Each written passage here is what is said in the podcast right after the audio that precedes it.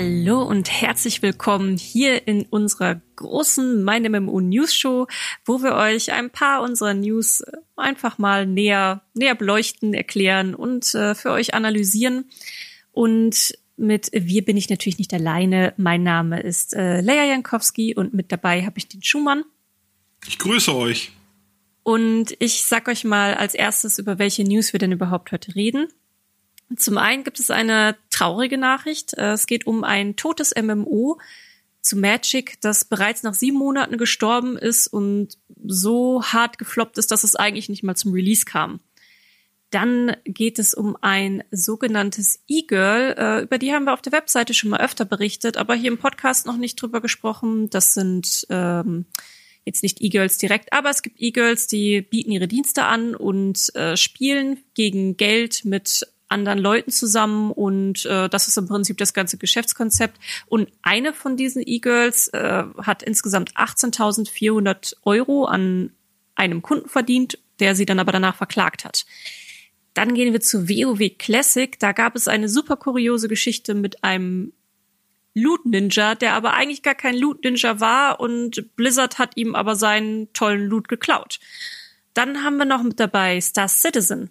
Da haben wir auch schon mal öfter im Podcast drüber gesprochen, im Zusammenhang mit Kickstarter-MMOs. Da geht es jetzt aber ganz speziell um einen Spieler, der erklärt hat, wieso er schon 100.000 Dollar im Spiel ausgegeben hat, obwohl es noch nicht mal Release hat. Dann geht es noch in den E-Sports. Wir sprechen über ein verfluchtes Wunderkind, das seine Karriere in LOL eigentlich haben sollte, äh, wenn sein wenn seine Attitüde ihm nicht immer im Weg stehen würde und er sich dadurch seine Karriere ruinieren würde. Und wir machen mal wieder einen Schlenker zu New World. Da haben wir länger nicht mehr drüber geredet. Da gab es jetzt wieder ein Update aus der Alpha mit einem neuen Endgame-Gebiet und demnächst äh, steht eine Beta an. Also reden wir einfach mal wieder über eins der aussichtsreichsten MMOs. Und bevor wir so richtig in den Podcast einsteigen, habe ich noch eine ganz wichtige Durchsage für euch da draußen. Wir sind mit unserer Hosting-Plattform umgezogen und äh, sind jetzt bei Julep. Das heißt, es könnte jetzt im Juli, äh, da ist noch so ein bisschen der Umzugsprozess, könnte es vielleicht zu ein paar Holpersteinen kommen, also dass vielleicht der Podcast verzögert nur online geht und nicht wie gewohnt am Freitag oder ja, wir, wir wissen es noch nicht, müssen jetzt noch mal den Juli abwarten. Wir gehen aber davon aus, dass es alles sehr glatt laufen wird. Äh, bisher ist es noch nicht zu Problemen gekommen, aber an dieser Stelle einfach nur eine faire Warnung. Und eine ganz kleine andere Bemerkung. Nach diesem Podcast, den wir heute aufnehmen, gehe ich in den Urlaub. Äh, dann bin ich für ein paar Wochen nicht zu hören. Oh, wobei ich habe eine Sonderfolge noch aufgenommen mit einem Interview. Das äh, werdet ihr in den nächsten Wochen noch hören. Ich weiß noch nicht genau, wann es released wird. Deswegen sage ich einmal ganz kurz Tschüss schon mal, bevor mein Urlaub anfängt. Danach bin ich dann wieder da nach den drei Wochen. Äh, aber Schumann ist auf jeden Fall da und äh, du bist ja jetzt mit mir hier. Und heute am 30. Juni kam die News ganz frisch rein, dass Magic Legends gestorben ist. Was sind deine Gefühle ja. dazu? Man hat's kommen sehen. Also das war vor zwei Jahren, kam die Ankündigung, äh, Cryptic Studios, ein großes, erfahrenes Studio, ein westliches Studio, macht ein neues MMOPG. Und wir haben echt gesagt, was, was ist denn hier los? Ein neues MMOPG aus Europa?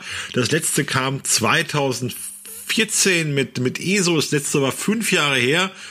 Und Magic, die große IP, gibt hier dieses Kartenspiel, wo Leute Tausende von Euro versenkt haben in ihrer Kindheit und allen ist das furchtbar peinlich, wie viel Geld sie für Magic ausgegeben haben. Und da gibt's Romane dazu und es ist ein Riesenuniversum.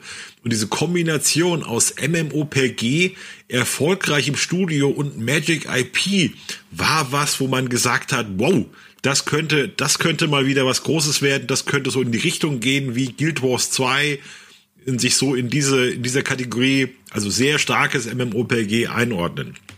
Das Interesse war sofort riesig, also hat man richtig gemerkt, wie die, die, die News so aufgesaugt wurde, wie so ein trockener Schwamm, wo einer so ein bisschen Wasser drauf macht. Hast sofort gemerkt, dass da ein großes Interesse da war. Und wir waren auch aufgeregt. man wusste aber nichts über das Spiel. Also man wusste nur, das macht dieses Cryptic Studio macht das. Die machen Magic und die machen ein richtiges MMOPG. Also ein richtiges, richtiges MMOPG. Kein Witz, richtiges MMOPG. Das wurde auch mehrfach betont. Ja, und oh, dann ging, äh, wenn ich mich richtig erinnere, gab es damals ein Cinematic Trailer, der auch ziemlich cool aussah. Es war aber, wie gesagt, nur so ein Cinematic Trailer. Und äh, ich weiß aber noch, ich, ich spiele ja selber Magic the Gathering Und bei mir im, in der Magic the Gathering Bubble waren halt auch alle, das sind, sind auch alles Computer, also in irgendeiner Form Konsolen- oder Computerspieler. Und äh, die waren halt auch alle total aufgeregt nach diesem Cinematic. Boah, das sieht so toll aus. Und weil es hat ja auch eine sehr, sehr ausgebreitete Lore jetzt auch Magic. So, ich habe dich aber, glaube ich, unterbrochen. Sorry, ich wollte es nur einmal kurz einwerfen. Ja, völlig richtig. Alles in Ordnung. Ja, es ist halt aus meiner Sicht was vor allem einfach ein neues MMOPG kommt nach x Jahren. Und dann hatte man, hatte man eine Weile nichts davon gehört von dem Spiel und dann kam der Dämpfer und hat erste Bilder gesehen, das sah aus wie ein Handyspiel. Muss man, muss man sagen. Es hieß dann, es wäre Diablo-like. Und dann haben die Leute gesagt, was habt ihr, ihr habt uns doch ein MMOPG versprochen, was war denn los? Und dann haben wir gesagt, ja, wir haben uns das nochmal überlegt. Also die, die typische klassische MMOPG-Ansicht bei so einem Spiel funktioniert nicht, weil man beschwört ja Kreaturen und dann wäre das so, dass man dem Eismonster, das man gerade beschworen hat, die ganze auf den Hintern starrt und das ist kein gutes Spielerlebnis. Und dann haben sie also ein Action, ein Action-MMO daraus gemacht. Und da hast du gemerkt, dass da schon, also bei der News bei mir, ich, ich bin befangen, ich sag bei mir persönlich, war eine ganz große Enttäuschung da. In dem Moment war für mich aus dem Spiel komplett die Luft raus. Man muss halt wissen, dass gute MMOPGs wirklich selten sind und diese 3D-ISO-Perspektive Action-MMOs gibt's gefühlt wie Sand am Meer, weil eigentlich alle Mobile-Spiele so aussehen. Also alle Mobile-Spiele sehen exakt so aus, wie Magic Legends aussah, vom, vom Interface her, vom, vom Ding. Und dann nach Monaten kam das raus. Unser hauseigener Super-Nerd äh, Grothaus äh, hat's auch gespielt.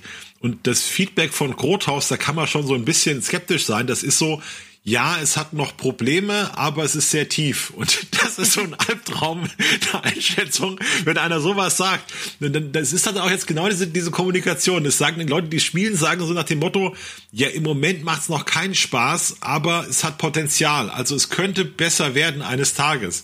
Und dann muss man sagen, wenn es so schon anfängt, ist es echt nicht gut. Also um es mal hart zu sagen.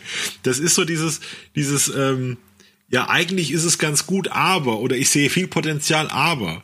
Und es gab dann vor allem, was ein Spiel killt, meiner Ansicht nach, ist, sobald die Idee aufkommt, das hat zu viele Pay-to-Win-Elemente, da ist zu viel in deinem Cash-Shop. Wenn das so früh kommt, bevor die Leute sich dafür entschieden haben, ist das für viele Spiele echt der, der, ja, fünf Nägel ins Sarg und gab's wieder ein.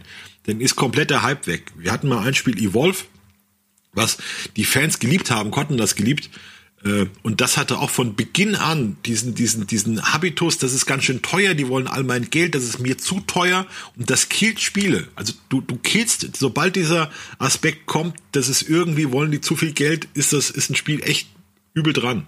Ja. Außer vielleicht Star Citizen gebe ich zu. Das ist, das, ist da, das mieseste genau, Beispiel für diese These. Da, da sprechen wir gleich nochmal drüber. Das, äh, da hat ja auch ja, einer aus seiner Sicht erklärt, warum er das für Geld lässt. Das Interessante. Ja, generell ist, ja, das, äh, also generell, wenn diese, wenn diese, wenn diese, dass es Pay-to-Win-Vorwürfe kommen, ist ein Spiel eigentlich echt übel dran. Also dagegen kannst du dich kaum wehren. Ja, das Ding ist natürlich, ähm, dass die Historie von Magic Legends natürlich auch in Magic the Gathering liegt. Also ein ganz typisches Sammelkartenspiel und ähm, Sammelkartenspiele gelten ja im Prinzip so als die die erste Art von Lootbox, äh, die wir überhaupt hatten. Es gibt ja natürlich auch sowas wie Wundertüten, aber ja, du weißt halt nie, was in deinem Booster, in deiner Packung drin ist. Und dieses Feature hatten sie dann im Prinzip auch in Magic Legends übernommen. Das heißt, eine der ersten Ankündigungen, die man aus dem Shop dann gehört hatte, war, es sollte dann eine neue Klasse zu, äh, dazukommen. Ich weiß jetzt äh, leider, also ich weiß jetzt nicht, was das überhaupt für eine Klasse war. Genau, eine Assassin-Klasse, die auch sehr beliebt war. Auf die äh, hatte sich Benedikt Grothaus nämlich auch dann ganz doll gefreut. Und da erinnere ich mich noch, dass er dann gesagt hatte, boah, ich glaub's nicht, äh, dass, äh, der ist hinter der Paywall. Keine gute Entscheidung. Ähm, also äh, es sollte dann halt eigentlich auch so sein, dass du da dann auch dann die Charaktere mehr oder weniger kaufst oder ähm, ja, irgendwie mit Glück, glaube ich, dann auch äh, bekommen solltest. Ähm, auf jeden Fall wurde dann eben schon der Shop super hart kritisiert, bevor das Spiel überhaupt in der Beta war. Also vor allem auch wegen dieser Geschichte, dass die Klasse halt hinter der Paywall ist und damit eine richtig grundlegende Game-Mechanik ähm, ja, zu kaufen ist. Eine Klasse. Ja, als wir über das Ding gesprochen haben hier im Podcast, ist mir auch schon aufgefallen, dass unglaublich wenig Hype da war für das Spiel. Also unglaublich wenig Aufmerksamkeit, obwohl da so viel zusammenkam, Du hast jetzt auch gesagt, als wir das besprochen haben, du hast völlig vergessen, dass das Spiel existiert. Komplett. Ich habe die News, ich habe sie gestern Abend noch spät gesehen, ähm, kam irgendwo auf meinem Twitter-Feed vorbei. Und dann Magic Legends? Ach ja, Magic Legends, da war ja was. Und ich hatte es wirklich komplett, komplett aus dem Gedächtnis gelöscht gehabt. Ich erinnere, habe mich dann im Nachgang daran erinnert, dass wir da News, also den Anspielbericht von Benedikt zu hatten, der auch sehr gut gelesen wurde. Also das Interesse war an sich schon da für dieses Spiel. Äh, ich erinnere mich auch daran, dass wir dann mit Benedikt selber auch hier im Podcast mal drüber gesprochen haben, was das jetzt überhaupt für ein Spiel ist, wie die Mechaniken und so aussehen. Aber danach war es dann auch wirklich verpufft, weil man dann auch gar nichts mehr darüber irgendwie gehört hat. Es gab keine News, es gab keine großen Diskussionen irgendwo äh, in irgendwelchen Foren. Das ist ja eigentlich, wo dann auch so, so Service-Games dann von leben, dass die Spiele dann weiterentwickelt werden und die Communities dann wachsen und sich leidenschaftlich darüber unterhalten. Und das, das hattest du halt alles gar nicht. Also meine, also mir geht das ganz genauso. Und mir ging es auch schon so, wo wir darüber gesprochen haben vor Monaten, als es in die Beta kam, dass sich das Spiel irgendwie nie verankern konnte bei den Leuten. Es hat es nie geschafft, so einen Haken reinzuschlagen, dass man wusste, das ist das Spiel, darum geht's. Und ich habe heute die These aufgestellt, auch im Chat, dass dem Spiel so diese eine Key Art gefehlt hat, also das eine Bild, was jeder im Kopf hat. Und ich habe dann überlegt, wie, wie stark das bei mir selbst ist. Wenn ich an Wildstar denke, denke ich immer an diesen Chua, also dieses schreiende Hamsterviech. Ja. ja, das ist so ganz groß, ganz großes Bild, was ich jedes Mal, wenn ich an Wildstar denke, dieses schreiende Hamsterviech, das vor einem Monster wegläuft, vor so einem riesen Roboter oder so. Ja. Oder wenn du, wenn einer sagt WoW, da siehst du sofort so einen richtig großen Ork, ja, so einen grünen Ork mit so einer Streitachse und diesen riesen Schultern. Da hast du sofort ein Bild. Bei Guild Wars 2 denke ich immer an diese Tiermenschen, diese Char. Ja. Das sind auch so ein ganz, ganz einprägsames Bild, was ich da immer habe. Und bei, bei Destiny den Hüter, weißt du, bei, bei Division den, den Agenten mit der Gasmaske, da hast du sofort so Bilder im Kopf. Und bei Magic, was hast du denn da für eine Keyart? Dann haben wir so geguckt und dann, ja, irgendwie so eine Frau schaut in die Kamera böse oder so. Und da hast du kein, die haben es nicht geschafft, da mal so ein Bild zu verankern, wo man sofort weiß, ach, das ist dieses Magic Legends. Ja, dabei. Sondern die hatten nur so. Dabei, ich weiß jetzt tatsächlich gar nicht genau, wie der Vertrieb auch von dem, äh, von Magic Legends lief und wie das dann auch mit den, ähm, ja, mit der, mit dem Vertrieb von Magic the Gathering läuft, weil die haben ja wirklich eigentlich Wizards of the Coast hochklassige Künstler auch. Also die Artworks von, von Magic, die werden ja auch als Prints gemacht, dass du die für äh, ausdrucken kannst, an die Wand hängen, dass du da deine Playmats von machst und da sind wirklich wunderschöne Kunstwerke mit bei. Also ich folge auch m, auf Instagram so einen Account, der halt nur äh, Artwork von Magic postet, weil die halt einfach teilweise so schön aussehen. Und da gibt's auch einige Figuren, die sind total einprägsam. Deswegen ist das eigentlich, wie du es dann gesagt hast, habe ich auch so überlegt, so Mensch, eigentlich haben die doch die, die, die, die, die, die Ressourcen und das Potenzial, da wirklich auch ein cooles Key Art oder so zu machen. Aber du hast vollkommen recht. Also wie soll man sich überhaupt an irgendwas erinnern, wenn man nicht mal direkt dann präsent irgendein Bild dazu im Kopf hat? Sei es jetzt auch sowas wie Anthem und die Javelins, wie die vier da stehen. Oh, Anthem, ganz, ganz ja. tolles Beispiel für die Key Art. Also Anthem, du merkst auch, dass diese Spiele sich dann sofort festsetzen. So Anthem, das war, das war da und du hast gewusst, um was es geht. Ja, das wurde auf der E3 vorgestellt. Du hast gewusst, oh, es sind Raumanzüge, es ist so die Alien-Welt ja. und die können fliegen und jeder ist Iron Man, hat jeder so einen Satz sofort gehabt. Das ist ja, jeder ist Iron Man und da gibt's diesen dicken, diesen dicken Kolossus und so, so einen flinken ja. und dann hast du sofort diese Bilder das gehabt. Das ist wie Fallout, da hast du auch sofort die Comicfiguren im Kopf, die Pip-Boys und so, die, die, die mit diesen witzigen ähm, Werbespots und so, die sie da auch immer machen. Das ist das, das, du hast absolut recht. Jedes einzelne Spiel, du hast sofort irgendeine Assoziation und bei Magic Legends halt nix. Wirklich nix. Muss das irgendwie, muss das irgendwie verankern. Also ich bin mir, ich habe jetzt ist mir auch aufgefallen, wenn er halt, wie gesagt, also auch, auch Wildstar, wenn das so hart gefloppt ist, jeder wusste immer, was Wildstar ist. Ja. Ja, du hast ganz genau gewusst, um was es in dem Spiel geht. Und alle trauern noch. Äh, ja, aber es ist aber tatsächlich, dieses, dieses Verankern ist, glaube ich, wahnsinnig wichtig. Wenn du dann sofort einen bestimmten Artstyle verbindest, eine bestimmte Atmosphäre mit einem Spiel, bestimmte Bilder. Ich glaube, das macht Destiny auch so aus, außergewöhnlich gut, dass du bei Destiny sofort Bilder im Kopf hast von diesen Hütern, ja, vom Jäger. Ich weiß noch, wir haben mal gesprochen und da hat, also Irina Moritz, eine Community Managerin, die hatte Destiny zu Anfang gespielt und dann Jahre nicht mehr. Die wusste aber immer noch, wie geil diese Umhänge der Jäger sind. Also wie cool die flattern und so. Da war die völlig, völlig hin und weg von diesem Detail. Und das ist schon so. Horizon Zero Dawn, ja, Eloy, was das für eine Figur ist, wie die in dieser Welt funktioniert, diese, diese starken, diese, diese technischen Dinosaurier-Roboter oder so, das hast du so genau im Kopf. Ja. Ich glaube, das ist ganz ich, Star Wars. Star Wars, ganz, ganz bekannte Bilder. Vielleicht liegt es bei Magic auch daran, dass das Spiel ist ja jetzt auch schon ewig alt, also bestimmt schon 25 Jahre oder so. Ähm, und das ist aber auch von seinen Figuren her und Ausrichtung her ist es auch so ein bisschen, mir fällt gerade kein gutes, kein gutes deutsches Wort ein, all over the place. Also es ist im Prinzip überall.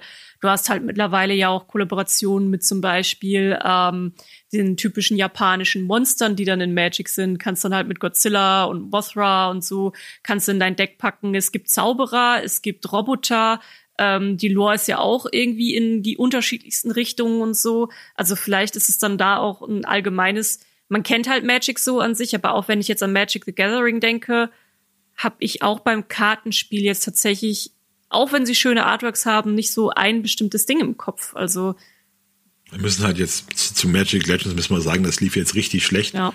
Der, du hast dieses Ding, wenn alle sich, mir ist auch aufgefallen, diese, diese Richtungswechsel, die sind ja von, von was, auf das sich alle oder auf das sich viele freuen, auf das viele Lust haben, auf ein neues MMOPG im Westen, wo man echt sagt, oh, das will ich spielen sind zu was gewechselt, was halt echt so Santa Meer, ja, ISO-Perspektive Action-MMO, das mit noch Mobile-Mechaniken so verkauft, so mit drin hat. Ja. Das ist halt echt schwierig, während zum Beispiel New World ist ja gewechselt von einem Hardcore-PvP-Spiel, was nur eine kleine Nische anspricht, dann ins große rein, wir machen in Action PvE-MMO das kann dann eher funktionieren, weil es wieder mehr Leute anspricht. Aber wenn du von MMOPG auf Action MMO wechselst, das wird dann schon von vielen, glaube ich, eher als als Downgrade verstanden, als als das interessiert mich ja. jetzt aber nicht mehr. Dann hast du halt mit so einer mit so einer Nachricht schon die Entwicklungszyklus zu beginnen, ist, glaube ich, echt ein, ein herber Schlag, wo du eigentlich sofort schon merkst, das gefällt mir nicht so.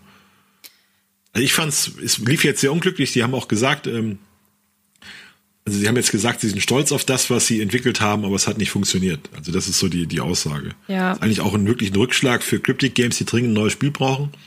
Ja, mit Neverwinter und Star Trek Online haben sie zwei Spiele, die ganz gut laufen, aber die in die Jahre kommen, die Schwierigkeiten haben, wo man eigentlich jetzt mal, wenn das Studio sich langfristig über Wasser halten will, brauchen die eigentlich einen neuen, einen neuen Hit. Und wenn sowas jetzt sag ich mal, relativ früh eingestellt wird, dann ist das ein Zeichen, das hat uns nur Geld gekostet, das hat nur, das hat nur Zeit gefressen. Wir sehen da keine wirtschaftliche Perspektive, dass sich das je rechnen wird. Ähm, das ist kein gutes Zeichen. Also wir haben von, von anderen Studios, die sowas hatten, die wurden dann später verkauft. Trine Worlds war so ein Beispiel. Ja. Die hatten auch ganz gute Spiele, die liefen und dann haben die neuen nicht mehr funktioniert. Dann kamen richtig harte Flops für Trine Worlds und dann wurden sie äh, ausverkauft und ja, vertickt. Aber man muss dabei auch noch bedenken, dass ein Game, wenn wir das erste Mal davon hören, gerade im MMORPG-Bereich, äh, die haben ja schon eine ganz große Vorlaufzeit, es sei denn, es ist jetzt Kickstarter-Modell, äh, dann vielleicht nicht. Aber normalerweise dauert das schon um die fünf Jahre, dass schon Entwicklung drinsteckt. Hier bei Magic Legends weiß ich es nicht genau, wann sie angefangen sind. Aber wie gesagt, bei einem MMORPG-Projekt kann man schon wirklich so von, von Start bis zur ersten Ankündigung schon fast fünf Jahre rechnen, äh, was da schon an Zeit und eben Ressourcen auch drin steckt. Und dann, ja, gehen sie erstmal in eine Beta, sieben Monate und sagen, jo, ist aus. Also zum Release ist es nie gekommen. Das ist schon. Ja, also aus Sicht der Firma ist das schon ein Albtraum. Ja. Weil die sicher dachten, wir machen ein MMOPG, wir haben ein erfahrenes Team, wir haben die Magic-Lizenz, das ist eigentlich, kann das gar nicht schief gehen. Und dann geht's doch schief. Ich habe neulich habe ich einen spannenden Artikel gelesen, ein Interview mit dem Chef von Nexon in USA. Und das ist so ein großer Vordenker und der sagt, Sobald einer kommt zu mir und sagt, er macht das Spiel, das ist wie Spiel X, aber hat noch Elemente von Spiel Y, dann sage ich, geh weg, das will ich nicht. Ich will Spiele, wo man sagt, was ist denn das für ein Scheiß, das ist total verrückt. Er hat dann erklärt, dass die, die richtig irren Konzepte, die wahnsinnig erfolgreich sind, das ist was, wo die Leute sich dafür schämen, sich sowas ausgedacht zu haben, weil das so verrückt ist. Dann hat er gesagt, StarCraft hat keiner verstanden, was, warum StarCraft ein Hit ist. Dann hat Minecraft hat keiner verstanden, warum Minecraft funktionieren soll. In Erklär mal wem Roblox, ja. Ich habe hier ein Spiel, wo du dir in dem Spiel neue Spiele basteln kannst. Und das ist 45 Milliarden wert oder, oder 45 Milliarden Dollar wert, hat er erklärt. Und da sagt, keiner sagt, ja, Roblox kannst du nicht sagen, ja, das ist wie Minecraft nur mit X, sondern das ist halt was eigenes. Oder auch Minecraft, was, was willst du, willst du denn Minecraft erklären? Da kannst du nicht sagen, ja, Minecraft ist wie, pff, äh, oder, oder Rimworld hat er auch genannt. Rimworld stürzt du auf so einer Welt ab und hast drei Kolonisten und kommst von der Steinzeit, levelst du dich bis in die Atomzeitalter vor. Wie willst du denn das für ihn erklären? Und bei jetzt hier, Magic kannst du sagen, ja, das ist wie Diablo mit Magic. Ja, super. Das ist halt wie Spiel X mit Elementen von Y. Ja. Und er hat halt gesagt, wenn du, wenn du so Spiele hast, die sind meistens floppen die. Weil, weil dann sagen die Entwickler sagen, ja, der Markt ist so groß und wir wollen einen kleinen Anteil von diesem Markt haben und das machen wir mit diesem Konzept. Und meistens sagt er, ist das nix. Wir, wir sehen, dass halt viele viele Spiele nach genau diesem Muster entstanden sind. Also äh, Con Exile ist mein Lieblingsbeispiel. Das ist einfach, die haben die Cohen-Lizenz und kleben, kleben das auf ein Survival-Spiel drauf wie Ark. Fertig. Ja, Ark ist ein Survival-Spiel mit Dinos. Was kann, kann jeder sofort verstehen. Ja. Ja, da gehen, da sind wir dann im Prinzip wieder bei dem, was wir vorhin schon so ein bisschen besprochen hatten mit der Einzigartigkeit. Also was ist das, was du, was dir im Kopf, welche Bilder formen sich in deinem Kopf, wenn du von einem, von einem Spiel hörst und sag mal, sowas wie Minecraft, das kennt halt heute jeder. Bei Roblox wird das irgendwann auch so sein, weil jetzt eine Generation ranwächst, die halt mit Roblox groß wird. Und da weißt du einfach, was es ist, ohne es erklären zu müssen. Das ist halt immer unfassbar wichtig dann auch, ähm, ja, um, um ein Produkt äh, zu haben, was dann hervorsticht. Das ist schon, ja, naja. Wir sehen halt, dass diese sehr generischen Titel wirklich nicht so interessant für die meisten sind. Und man auch dann das Gefühl hat, ich kenne das schon. Dann will man eigentlich was anderes spielen oder will, man sucht hier immer was Neues, was man aber irgendwie auch kennt. Und das ist schon schwierig, das zu erreichen. Da muss man auch sagen, wenn wir dann mal so ähm, Spiele entdecken auch, wenn wir schon merken, die sind generisch, dann haben wir in der Regel auch sehr viel Schwierigkeiten damit, eine interessante Überschrift zu finden, den, den, ähm, den Artikeln, sage ich mal, auch einen bestimmten Dreh zu geben, dass sie sich auch spannend lesen und nicht so, als wäre es eben genau das, was man schon tausendmal kannte. Und äh, wir versuchen ja auch immer für euch, sag ich mal, so den USP rauszufinden in dem Spiel, ähm, um, um euch dann eben auch sagen zu können, das, das ist das, dafür spielst du das Spiel. Und das ist halt immer der USP, also der Unique Selling Point.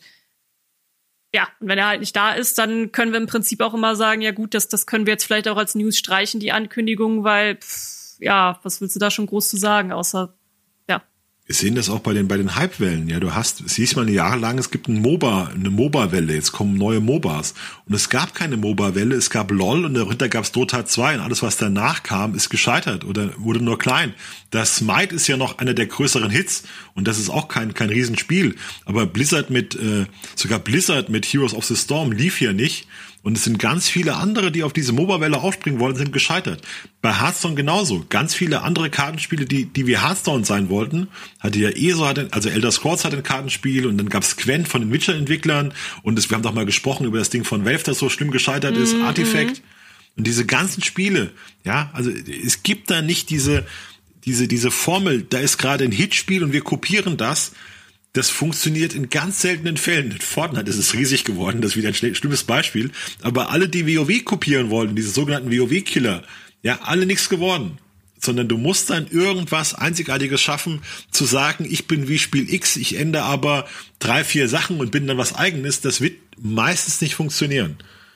Außer diese Fortnite, Fortnite-Anomalie, die aber wirklich, Fortnite muss man ja sagen, hat dann Sachen auch viel besser gemacht, weil die einfach viel größer waren als der, ja, als der Vorgänger und viel kompetenter waren in bestimmten Bereichen. Das ja, ist ja das Gemeine. Und auch ein bisschen mainstreamiger einfach gemacht. Also ja. auch mehr so casual Leute angesprochen. Aber gut, da kann man dann auch einen ganzen Podcast rumfilmen.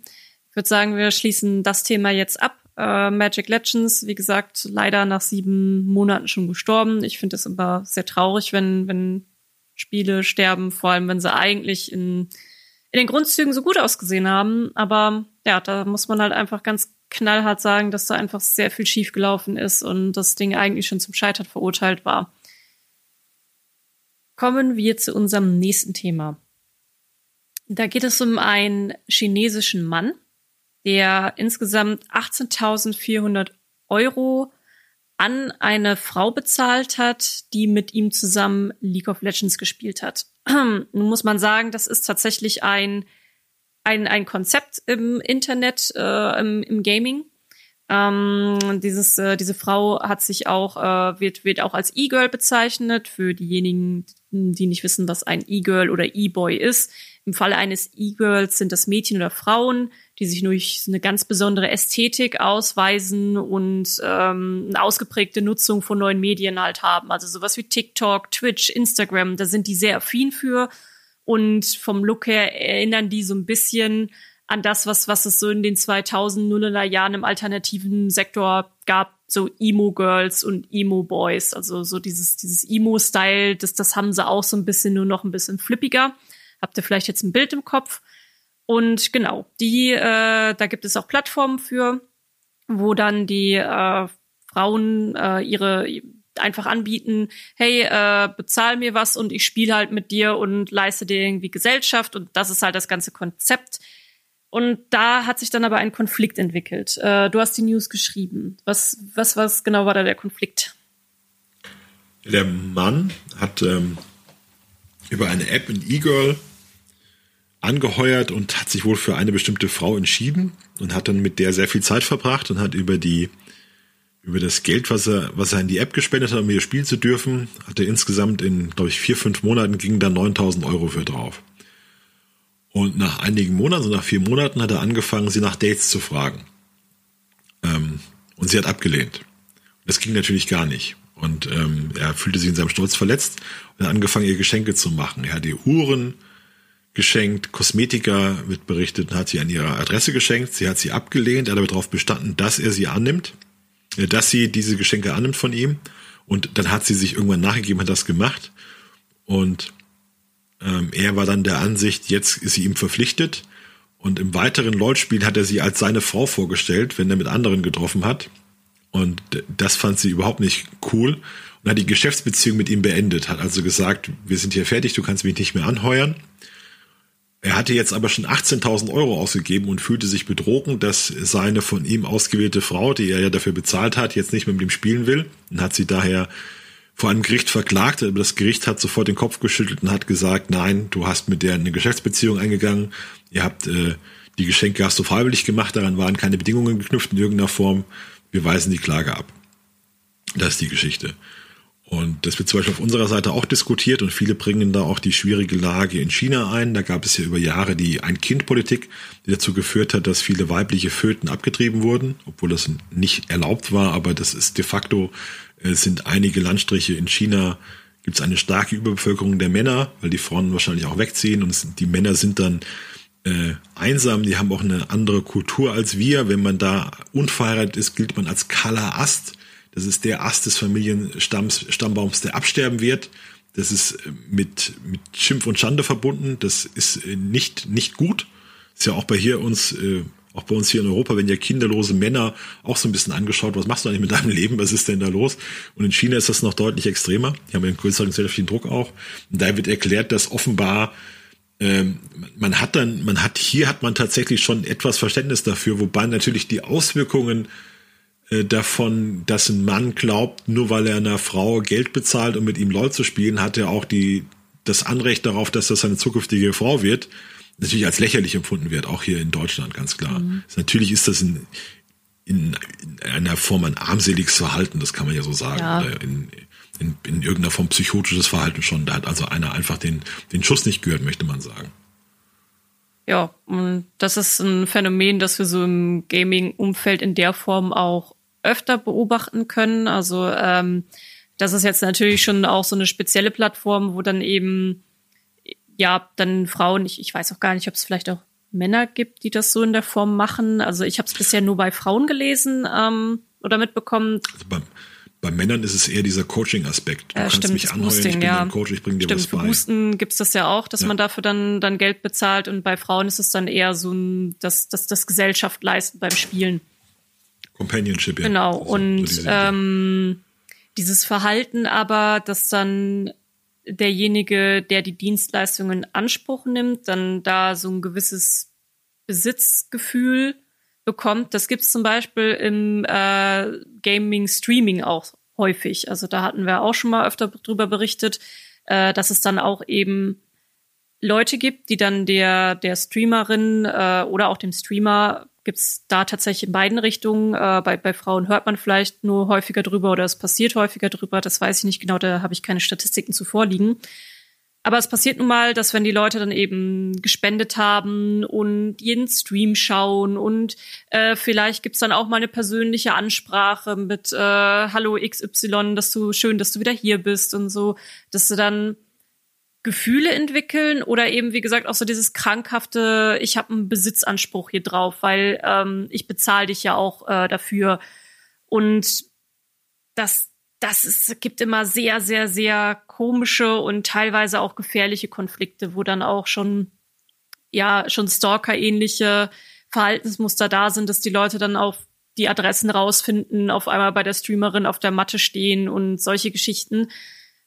Also ja, das, das ist tatsächlich in, in dem Umfeld schon ein bisschen heikel und ich frage mich dann auch manchmal, ob das vielleicht da im, im Gaming, also natürlich gibt es so ein Verhalten auch woanders, aber Gaming ist ja auch oft mit so einem, oft so ein Leidenschaftsthema auch und dann weiß ich nicht, kommt man da vielleicht schon mit bestimmten Gefühlen oder so rein, aber es ist tatsächlich, äh, ja, so im, im, im Gaming-Umfeld, was das angeht, tatsächlich ein, ein größeres Problem. Der Dienstleister ist ja ist ja sein Job in irgendeiner Form Nähe herzustellen. Davon profitiert ja. er ja. Wenn du als Influencer deine Community an dich bindest und ihnen das Gefühl gibst, du bist ihr Freund, die können dir vertrauen, du schaffst denen einen, einen schönen Platz, einen angenehmen Platz, ein gutes Gefühl oder auch die, der Job, des, diese, der Frau ist es ja, dass der andere sich beim, beim Lautspielen wohlfühlt mit ihr zusammen und sie dann nochmal einlädt. Das ist ja, wenn sie ihren Job gut macht, dann schafft sie ja dieses Gefühl von Nähe und Vertrauen. Und das, wenn man dann in der Situation ist, äh, dass man sich nach Nähe sehnt, weil man vielleicht im privaten Leben keine, ja, keine hat oder man gibt ja viele Gamer, muss man sagen, die einfach nur für den, nur für den Job leben und dann ihre Freizeit mit, mit Gaming verbringen. Und da fehlt vielleicht dann ein emotionaler äh, gegen, Gegenpart oder ein anderes Leben oder ein anderer Teil des Lebens, den man dann virtuell ausgleichen will, weil das vielleicht in der Realität fehlt, dann ist man natürlich anfällig für solche Sachen. Also das ist diese, viele dieser E-Sport-Dramen, die wir haben, da geht es darum, dass ein, ein E-Sportler eine virtuelle Beziehung mit einer Frau hat, also mit einem mit einem Mädchen oder mit einer Frau, die sich also die treffen sich nicht, sondern die schreiben sich und haben dann äh, auch sexuellen Kontakt über Chatprogramme. Und das ist schon eine Form, die im Gaming, weil das eben auch virtuell ist, dann verbreiteter ist als in der Allgemeinheit. Und das sind schon Konflikte, äh, die daherrühren, glaube ich. Diese Suche nach Nähe, auch der der der der monetäre Aspekt, es geht um Geld ja, wenn wir auch, wenn wir über die, die Twitch-Streamerin reden, die immer in den Schlagzeilen sind, weil sie angeblich äh, ihre Zuschauer verführen, dann hast du genau diese Aspekte. Ja, du hast, du hast äh, auf der einen Seite Leute mit Geld, die sich nach virtueller Nähe sehen, und du hast auf der anderen Seite Leute, die das genau wissen und die diese Dienste auch anbieten und die davon profitieren wollen.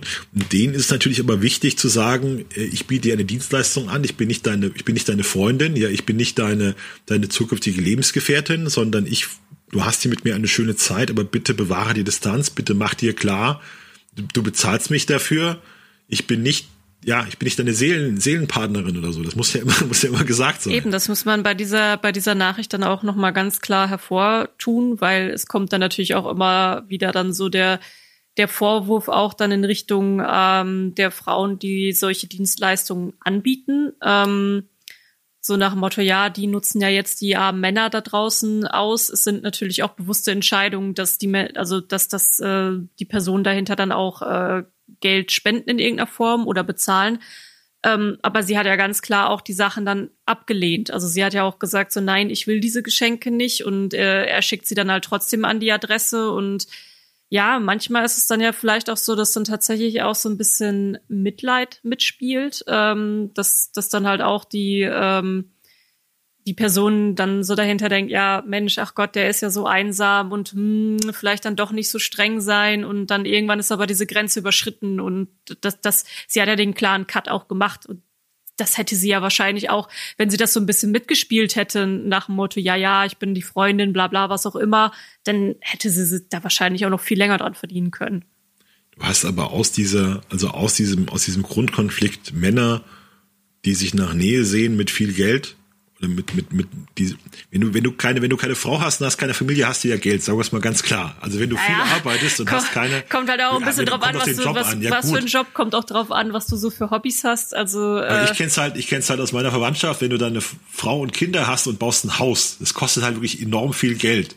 Und wenn du halt keine Frau und keine Kinder hast und baust kein Haus, sondern lebst irgendwo zur Miete, dann hast du halt frei verfügbares Einkommen, sagen wir es mal so. Ja. Oder also darauf können wir uns ja ungefähr da, einigen. Darauf kann man sich vielleicht einigen, ja, aber es gibt ja auch, also mittlerweile ist es ja auch ganz normal, dass man halt auch doppeltes Einkommen hat und äh, ja, dann ist es. Ich, ich, sag ja, es geht hier jetzt um, es geht hier jetzt um Männer, die die Nähe ich möchte, suchen. Ich möchte nur nicht sagen, wir leben noch in der Steinzeit, wo das halt immer vorausgesetzt ist, dass, Nein, der, dass der, dass der, dass der Mann die Frau aushält und äh, nee, oft sind es ja. ja mittlerweile tatsächlich doppelte Einkommen, wodurch dann ja. wieder ganz andere Konflikte entstehen. Das ist Also auf jeden Fall sind wir uns einig, wer ein Haus baut und wenn der Familie gründet, das, das kostet, kostet auf jeden Geld. Fall Geld. Da, da und wer, darauf, wer das, wer das, wer das nicht ja. macht und wer das nicht macht, der hat vielleicht ein Defizit an emotionaler Nähe und hat dafür Geld. Und dann möchte er das vielleicht gerne ausgleichen. Also du gibst Geld aus, in irgendeiner Form Nähe zu schaffen und das führt dann zu genau diesen Konflikten und das zieht sich tatsächlich durchs Gaming. Also das sind immer wieder, wenn wir über Konflikte sprechen zwischen Männern und Frauen, ist es genau dieser Konflikt, der hier auch in dieser in News über den Mann ausgibt, der sich eine der sich eine LOL-Spielerin äh, leihen wollte und dann wollte er sie irgendwie, hat er schon gedacht, wenn die mit mir zusammen ist, wird die bestimmt meine Freundin. Dann findet die mich so toll, dann sagt sie, oh, du bist so geil in LOL, bitte heirate mich und mach mir 18 Kinder und dann habe ich, habe ich ausgesagt. irgendwie hat das nicht so geklappt. Ja, kann vielleicht sein, dass die Vorstellung dahinter war. ähm, aber gut, ähm, Genau, wie gesagt, das ist halt sowas, äh, wenn wenn so eine Dienstleistung, also äh, Streaming ist ja auch eine Form von Dienstleistung, da bist du ja Entertainer oder Entertainerin ähm, hauptsächlich. Ähm, da sehen wir es halt immer wieder auftauchen, deswegen fanden wir es mal ganz spannend, das so in der Form äh, zu thematisieren. Ähm, ja, und ich bin mir sicher, das wird auch nicht die letzte Geschichte sein, wo wir in der Form von lesen. Aber dass dann jemand verklagt wird danach, das passiert tatsächlich sehr selten. Also das, das habe ich jetzt auch zum ersten Mal so gelesen, dass jemand sein verletzter, Geld verletzter wollte. Stolz. Verletzter Stolz. Ja. Gab bei Ubisoft die Geschichte, wo ein, ein Mitarbeiter hat mehrere Mitarbeiterinnen eingeladen, noch mit ihm auf Dates zu gehen. Die haben Nein gesagt und danach hat er sie passiv-aggressiv schlecht behandelt. Also nach dem Motto, du willst nicht mit mir gehen, du bist doof. Der wurde dann entlassen, weil das Verhalten nicht funktioniert. Das kann man auch mal sehen. Also dieser Männer und verletzter Stolz oder gibt auch bei Frauen sicher, wenn du bei gibt ja heißt ja, es gibt nichts Schlimmeres als den Zorn einer verletzten Frau. Also wenn du Frauen in ihrem Stolz verletzt oder auch Männer in ihrem Stolz verletzt, dann reagieren die schon irrational, behaupte ich mal. Ja, ja, da können dann auch Rachegefühle und alles mitspielen. Aber mein Gott, da sind wir jetzt bei ganz tiefen soziologischen Themen, die äh, wo wir bestimmt auch nicht ja, die, mach mal, wo wir, mach mal mit WoW, sagen, wo wir bestimmt nicht die Experten für sind. ähm, nur dadurch, dass wir halt auch äh, über sowas berichten, sind wir halt auch immer mal wieder konfrontiert mit äh, diesen Geschichten und müssen dann natürlich auch immer mal ein bisschen in die Tiefe gehen und ein bisschen enger drüber nachdenken. Ähm, aber genau, gehen wir zu WoW. Da haben wir auch äh, unsere, unsere wirkliche Expertise liegen. Geht um WoW Classic und da hat es einen Loot-Streit gegeben in einem Raid und Blizzard hat dann tatsächlich mehr oder weniger das beste Item, das aus diesem Raid hervorkam, geklaut. Ähm, du hast ja WoW Classic gespielt und kennst dich da, äh, nicht Classic, aber du hast das, äh, das, das eigentliche ursprüngliche WoW gespielt damals und kennst dich da auch ein Stückchen besser noch aus als ich. Ähm, kannst du mal erklären, was da der, der große Loot-Streit war und äh, wie sich das dann gelöst hat? Es war eine Random-Gruppe in Karasan. Karasan ist der neue 10-Spieler-Dungeon. Also was heißt neu? Der ist 15 Jahre alt, aber ist halt jetzt neu in diesem WoW Classic. Und da gibt's ein Item, das ist ein Kolben, ein Streitkolben für Heiler. Äh, und die, die Gruppe, die reinging, war eine Zehnergruppe zusammengewürfelt. Die, unser Held ist der Druide, der Heiler-Druide. Und der Bösewicht ist irgendein Magier-Fuzzi oder was weiß ich. Und dieser Magier-Fuzzi, also der Bösewicht in der Geschichte, sagt, er hätte ja mit dem Raidleiter vorher abgesprochen, wenn dieser Raidkolben droppt, dann ist er ihm. Das hätte da Loot drauf. Es war aber, es war aber nichts offiziell abgesprochen. Und wenn du da in eine Random-Gruppe reingehst, dann erwartest du nicht, dass du auf jedes Item rollen kannst, das du brauchst. Und du weißt nicht davon, was sie da abgesprochen haben, ist ja nicht wurscht. Sondern du willst eigentlich, das, willst eigentlich auf jedes Item rollen, das droppt. Und es kam tatsächlich dieses Heiler-Item, ist, ist getroppt von dem Boss und der, der Bösewicht ruft, nein, ich habe da nie drauf, ich brauche das unbedingt, ist mir versprochen worden. Unser Held, der Druide, sagt aber, nö, ich weiß davon nichts, wir würfeln jetzt darum. Dann haben sie darum gewürfelt und der Druide hat's bekommen. Der Hater hat auch gesagt, ich weiß von nix, rollt darum oder so, okay. Dann hat aber der Bösewicht in der Geschichte, hat einen Brief an Blizzard geschrieben, ich wurde beklaut, mir ist das Item versprochen worden und jetzt, ja, Bösewicht hat's mir Ninja gelootet, heißt das, heißt ohne Absprache ein Item geklaut. Gut. Der, unser, unser Held, der Druide, levelt die nächsten Tage, hat den neuen Kolben, freut sich und so, ist ganz froh. Und merkt er, macht ja gar keine Heilung mehr. Was ist denn da los? Und da hatte ihm Blizzard tatsächlich das Item aus dem Inventar gemobst. und er hat einen Gearman geschrieben, äh, Blizzard, warum, wo ist mein Item hin? Was, was tut ihr? Und Blizzard hat gesagt, ja, pff, bist Ninja-Looter, Pech gehabt. Ja, wir haben das, also es war dann, man hat, ist ein deutscher, ist auch ein deutscher Spieler, man hat also diesen, diesen Chatlog genau gesehen. Und bei Blizzard gibt's dann so dieses Gefühl, also man, ich kenne das auch von meinen eigenen Versuchen mit Blizzard zu reden. Du willst mich hier beschuppeln, ich, äh, du, du hörst jetzt nicht auf, mich voll zu labern. Das Ticket ist geschlossen, ja, also das Ding ist geklärt, wir betrachten das abgeschlossen. Dann schrieb er noch Briefe danach und dann kriegen wir die Antwort, der Fall ist abgeschlossen, wir machen nicht mehr auf, das Item ist weg. Das war also der offizielle Stand von Blizzard war, geh weg, du warst ein Ninja-Looter und wir haben dir das Item an den gerechten, an den gerechten Chef zurückgegeben und es ist jetzt, ist jetzt geklärt.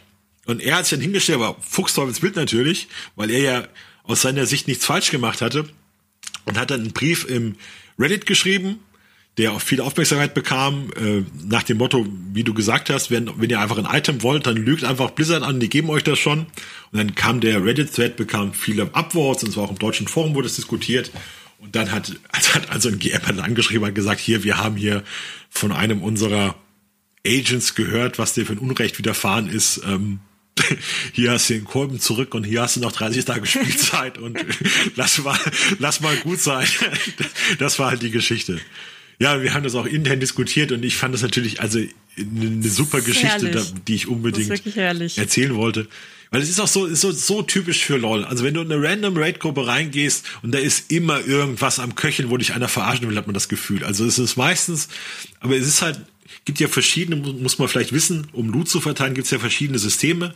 Und wenn du halt keinen Lootmeister eingestellt hast, wird einfach drum gewürfelt. Und wer, wer den meisten, wer der am meisten würfelt, der kriegt's. Also hast so ein Prinzip, du, du würfelst also einen hundertseitigen Würfel virtuell, also nicht wirklich. Und wenn du da halt eine hohe Zahl hast, eine andere niedrige Zahl, dann kriegst du dieses ja, das Item. Das war ja in dem Fall Konzept. sogar so. Sie haben ja. ja, sie haben ja drum gewürfelt und der One-Two, also der Druide, der hat ja sogar dann gewonnen also er, er hatte die höhere ja. Zahl und der andere hat dann aber irgendwie in der Vorstellung gelebt, dass er das schon mit dem Raid-Leiter abgesprochen ja. hatte und der Raid-Leiter wusste es auch nicht so wirklich, aber das ist wirklich so mein Highlight an dieser News. Das ist die Vorstellung, wie dann der Druide dann irgendwie auf einmal feststellt, dass er nicht mehr gut heilt und das Item einfach weg ist. Und dann erfährst du irgendwie im Nachhinein, dass, dass du als Loot-Ninja gemeldet wurdest. Und schön fand ich dann auch in den ähm, das dann in diesem Thread, der darum entstanden ist, wo auch dieses ganze Protokoll gescreenshottet hatte, dass da dann auch Leute waren, so, äh, die gesagt haben, hey, vielleicht hatte er da schon was geahnt, wenn er alles gescreenshottet hatte, ja. weil es ja schon ja, heiß klar. herging mit dem anderen.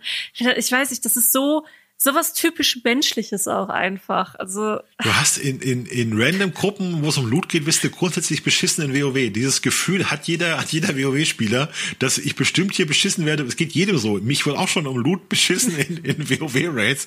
Das hat man einfach. Das, normalerweise ist es so, dass du halt eine Gruppe hast von, von acht, neun Stammspielern und einen Random, der dabei ist. Und den Random, den du halt brauchst, um zu raiden, willst du übers Ohr hauen, weil der soll nicht deinen Leuten jetzt den Loot wegschnappen, den die seit Monaten wollen. Ist immer ganz schlimm schlimm, wenn ein Random dann das wichtigste Item wegrollt. Ja, der kann ja alles haben, aber nicht dieses eine Item, was ich brauche. Ja. Das ist grundsätzlich die Regel. Nur, der Random will natürlich nicht hören, ja, wenn du hier mit reinkommst, darfst du aber nicht auf das und das und das, sondern du musst ihm ja irgendwas bieten, dass er mitmacht. Und also das ist äh, bei WoW so alt wie das Spiel ist, so alt ist die Diskussion um Loot. Und hier muss halt irgendein Praktikant bei Blizzard einen schlechten Tag gehabt haben, dass der echt das nicht richtig geprüft hat und dass der geglaubt hat, der böse Ninja Looter hat mir ein Item weggerollt, obwohl überhaupt kein, also jeder, der sich mit WoW auskennt, der, der, der sieht, dass das völlig hirnrissig ist, weil es kann kein Ninja-Looten geben, wenn kein Lootmeister eingestellt ist. Das geht einfach nicht. Sobald du um ein Item rollen kannst, dann ist das völlig offen, ja. Also das ist dann nur bei, wenn man Lootmeister vorher einstellt dann gibt es eine genaue Regel, wer welches Item bekommt, dann gibt's Absprachen. Wenn du keinen Lootmeister angestellt hast, dann kannst du ja keine Absprachen geben, weil dann rollt einfach jeder drum. Also das ist wirklich eine, eine seltsame Geschichte. Cortin wollte es auch gar nicht schreiben. Habe ich ja eine halbe Stunde mit ihr diskutiert, weil sie das total unwahrscheinlich fand, dass ein Blizzard Game Master so dumm handeln würde wie in dem Fall. Oh ja, das klingt Der war das überhaupt nicht, gar nicht nachvollziehbar. Die hat, hatte gedacht, das wäre irgendwie, hat sie dann mit mir dann, na, auf jeden Fall eine wunderschöne Geschichte aus der Welt der MMORPGs. Ja. Und er hat ja dann, ich meine, zum Schluss gab es ja ein Happy End, der hat seinen Kolben zurückbekommen und auch noch 30 Tage gratis Spielzeit. Also, naja, ist ja noch mal alles gut gegangen. Aber vielleicht ein, eine wichtige Lehre, die wir alle daraus ziehen können, wenn schon Konfliktpotenzial in irgendeiner Form da ist, dann wirklich am besten screenshotten und hinterher die Beweise vorlegen können. Wobei man sowas natürlich auch heute alles fälschen kann, muss man vielleicht auch mal sagen. Egal. Ähm, kommen wir zum nächsten Spiel. Äh, Star Citizen. da haben wir auch schon mal öfter drüber gesprochen im Zusammenhang mit Kickstarter und äh, ist ein sehr verrücktes Spiel, muss man sagen, denn es ist schon seit boah, wann wann hat es noch mal angefangen mit Star Citizen? Wie alt ist es jetzt? 2012, so 2013, glaube ich. Ja, auf jeden Fall schon echt lange da und ähm, es ist immer noch nicht fertig. Das ist eigentlich so der große Clou. Das Spiel wächst und wächst und wächst und hat auch eine sehr passionierte ähm, Community, die äh, dass das Spiel auch lebt und atmet. Und ein ganz besonderer Clou an dem Spiel ist auch, dass man jetzt schon unglaublich viel Geld rein verballern kann, obwohl es eben, wie gesagt, noch nicht mal da ist und man irgendwie auch noch nicht, vielleicht, vielleicht wird es nie released, wir wissen es nicht. Und einer dieser Spieler, der schon sehr viel Geld darin verballert hat, ist jemand, der sich einfach nur JP nennt. Und der JP, der hat ein Interview gegeben, wo er erklärt hat, warum er schon 100.000 Dollar in das Spiel gesteckt hat. Ja, und da geht's um, um Schiffe. So, möchtest du an dieser Stelle einfach mal weitermachen? Die kurze Antwort ist, weil er es kann. er haut so viel Geld rein, weil er es kann. Weil er einfach das Geld über hat. Sagen wir es mal ganz hart. Also es ist einfach ein, ein reicher, ein reicher Mensch, der Probleme, der Probleme mit Geld löst und sich Dinge kauft, die er kaufen will. Also das geht aus jedem seiner Worte okay. hervor. Ich dachte, dass wir das jetzt nicht noch extra erwähnen müssen. Ja, also der sagt, der sagt, andere, andere fahren nach Vegas und bezahlen 25.000 Euro für Blackjack. Das ist ihm egal. Er kauft sich halt Schiffe in, in Star Citizen.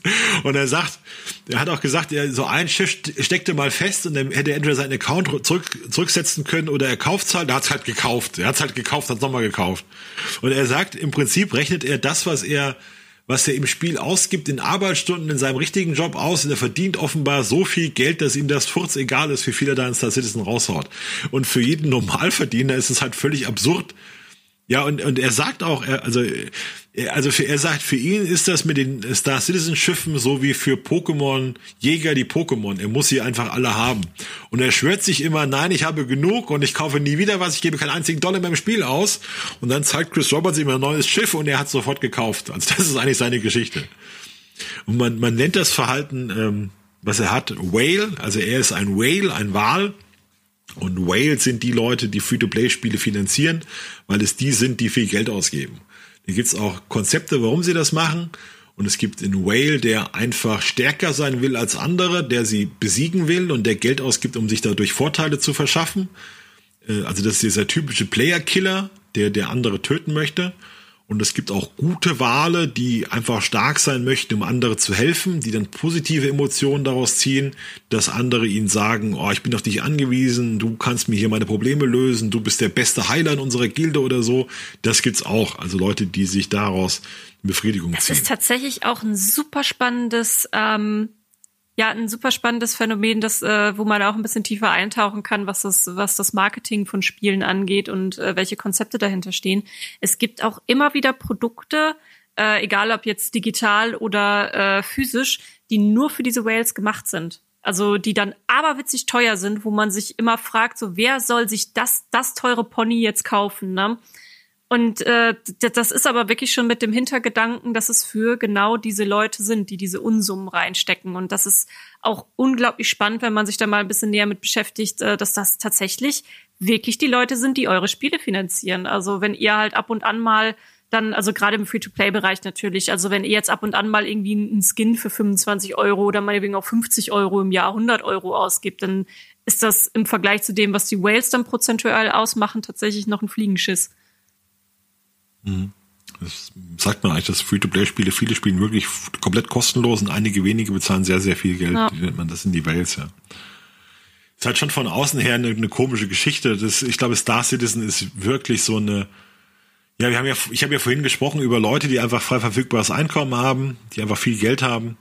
Und ich glaube, im, Science-Fiction-Bereich ist das tatsächlich, es könnten jetzt üble Klischees sein, aber ich behaupte mal, ein durchschnittlicher Science-Fiction-Spieler wird meistens oder wird häufig in einem technischen Beruf arbeiten, der gut bezahlt ist. Also wir reden da über Ingenieure, über ITler. Er ist, glaube ich, ein super kompetenter ITler. Und man weiß ja, dass Spezialisten im Bereich der IT oder der Technik wirklich, wirklich gut bezahlt werden. Also im Sinne von mehr als wir uns das als Normalverdiener vorstellen können, sondern wirklich im Bereich Hoch, Hochleistungsverdiener, Hoch, Hochverdiener. Und für die ist dann das Geld einfach nicht so viel im Vergleich dazu, dass die dann auch das als ihr, als ihr Hobby bezeichnen und als, also wirklich als großen, großen Teil ihres Lebens und so weiter. Und für viele ist Star Citizen, das muss man ja ganz ernsthaft sagen, die Erfüllung eines Traums.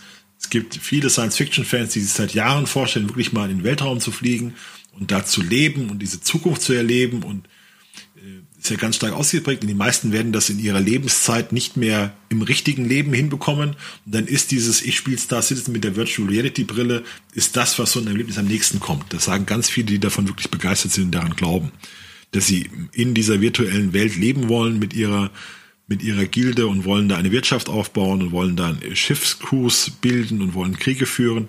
Das ist für die tatsächlich was, ähm, das so dem, dem Erlebnis, ich bin im Weltall noch am nächsten kommt.